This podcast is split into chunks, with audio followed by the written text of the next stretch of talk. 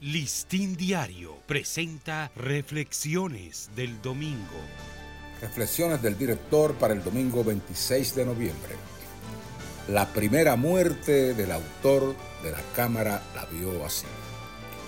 Cuando el periódico publicó en portada la noticia de su fallecimiento, a pocos días de sufrir graves heridas en un accidente vehicular, una ráfaga de tristeza atravesó los corazones de millares de dominicanos especialmente de aquellos que inmancablemente buscaban con fruición la foto del día de una joven esbelta y elegante en traje de baño. Bajo el epígrafe, la cámara la vio así.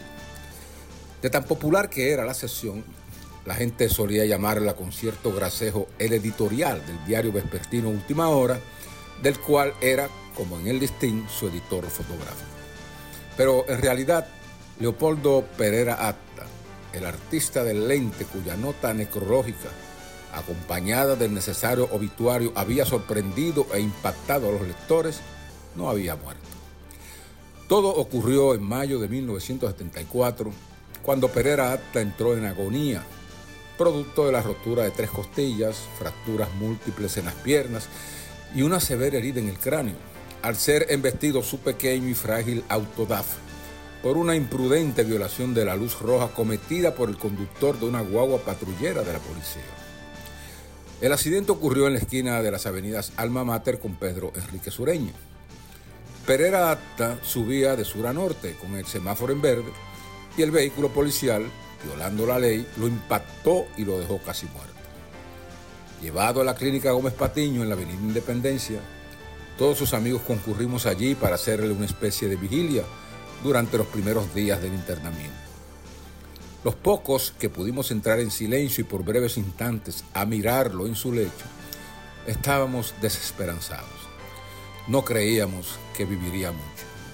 Y en efecto, una mañana avisaron a la redacción de última hora que Leopoldo estaba en las últimas, que estuviésemos preparados para la triste noticia.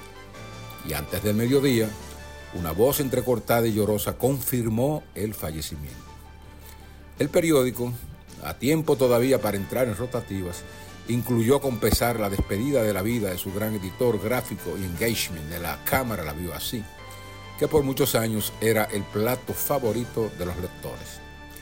En la tarde, cuando ya las ediciones estaban circulando en la calle, llegó otra noticia desde la clínica contrariando la publicada.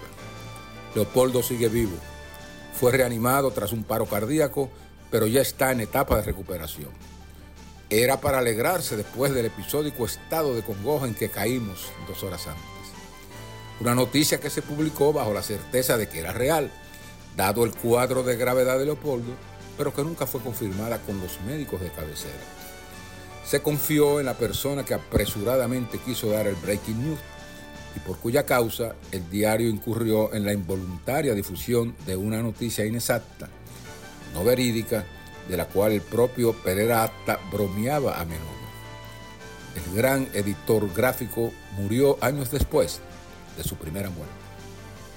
Listín Diario presentó Reflexiones del Domingo.